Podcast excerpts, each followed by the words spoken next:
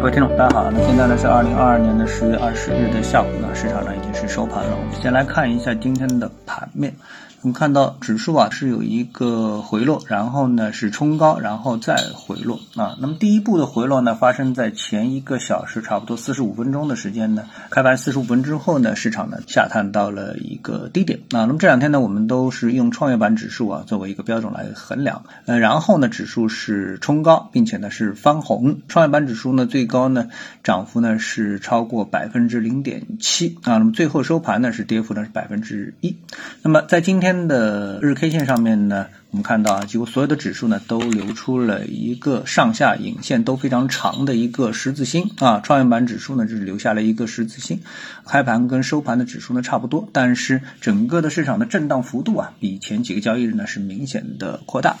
那么在这个技术结构当中呢，我们看到啊，这个创业板指数呢，在前一波，也就是两千八到两千二百三这一波下跌的下跌五浪的结构当中，在第四浪的支撑位啊，也就是回调的这个高点的这样一个位置呢，是今天的获得了一个支撑。那么有可能认为呢，指数呢在这里啊能够获得一个短暂的休整啊，进一步下跌的动能呢可能明显不足。为什么会出现这样一个事情呢？我们觉得这个还是要回到我们对上证指数的分析当中，也就是对三千点啊它的一个价。值得认可啊！无论如何，从我们之前的这个对于市场分析的逻辑当中呢，我们就可以看到，在这个三千点的这个点位上面啊，上证指数呢所面临的估值啊，要比四月份的三千点呢要好很多啊。那么在这种情况下面呢，市场在等待什么啊？那么市场呢可能等待的就是估值的修复，也就是说下跌的风险要明显小于上涨的这种可能性啊。那么市场呢可能就是在等待这样的一个契机，所以市场呢每每呢能够向上发动。啊，那这种情况其实，在啊很多的市场当中，我们说都能够发生。等会儿呢，我们谈到房地产市场的时候，啊，房贷利率的时候呢，呃，也许呢也能够用到同样的一个逻辑啊。那我们继续呢来看我们的股票市场。那股票市场呢，今天涨幅最好的呢是两个板块，一个呢是芯片板块，另外一个呢是景点跟旅游板块。这个两个板块呢特别的引人注目啊。那这两个板块呢，实际上都是受消息的驱动啊。那么今天呢，在我们的朋友圈吧，传闻比较。多的两个消息呢，一个呢就是针对芯片的，那么国家啊准备是集中力量办大事，补贴一万亿人民币啊，当然这消息啊都没有得到完全的证实啊，但是呢传的非常的厉害，来突破我们的半导体行业的芯片行业的一些掣肘啊，来发展我们的这个芯片行业。那么受这个消息影响啊，我们看到这个芯片行业今天这个板块呢是出现了大幅的上涨啊，是领先于整个市场上涨的。另外一个呢就是景点跟旅游板块，那么这个呢也是受消息影影响啊，但。整体的市场呢是还有点疲弱啊，还有点疲弱。那么这个是就是我们 A 股市场整体盘面的一个情况。那么我们更愿意相信呢，在三千点的这个位置上面呢，呃，整个市场呢具有更强的一个韧性啊。那接下来我们谈一下今天的一个热点话题啊。那么这个热点话题呢，谈到的就是我们的这个十月啊，LPR 啊，也就是银行的利率啊。那么这个利率呢，当然牵涉到的呢，大家最关心的呢就是房地产的房贷利率啊。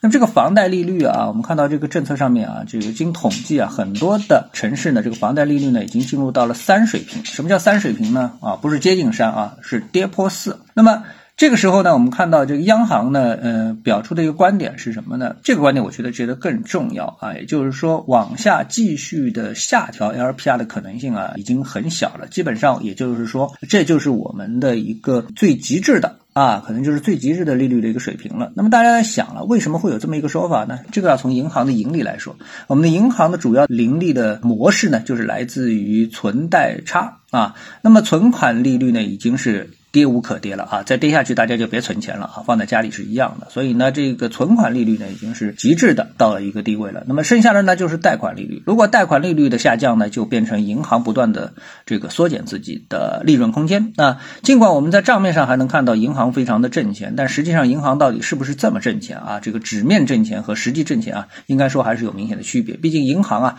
它这个运营成本是放在那里的，所以呢。也就是说，如果银行的贷款利率进一步下调的话，那么也许啊，银行会进入到全面业绩下降，甚至于亏损的可能性，那么这个越来越大。所以呢，银行的利率啊，尽管我们一直期望银行或者说看到银行是处于宽松的趋势之下，那接下来呢，也就是表明这个宽松的可能性啊，从利率的一个角度来说，基本上已经到头了。不太可能再往向下调了。那么降低了这个房贷利率之后，进入到了三的时代，那么对于我们的房地产市场是不是一个利好呢？那么这个呢，我们就刚才就谈到了一个市场普遍可以预计的一个规则。啊，一个规则，也就是说呢，我们看到，尽管这个房贷利率啊到这个水平，我们就得来考虑啊，真正买房子的人、投资房子的人到底还剩下哪些啊？那我们知道，投资房子呢，无非两种，一种是刚需，还有一种呢，呃，就是投资啊。那么现在这种情况下，你会不会投资房子呢？那我觉得这种可能性其实是不大的。那么以前投资房子的人，实际上更多的叫投机，为什么？因为都是在看好房价的上涨啊。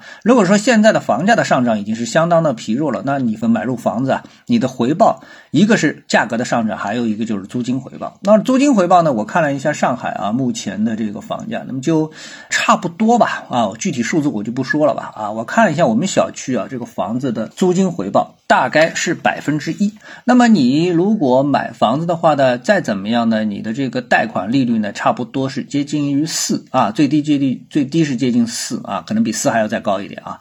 那么你想，如果说这笔生意的话，你呢是自己要付四个点的利息，然后赚一个点的利润，嗯，这个事情是不是投资呢？那显然不是。所以呢，从投资的角度来说的话呢，那大家应该是不太会去投资房产的啊，因为它的这个租售，它的一个回报实在是看不上。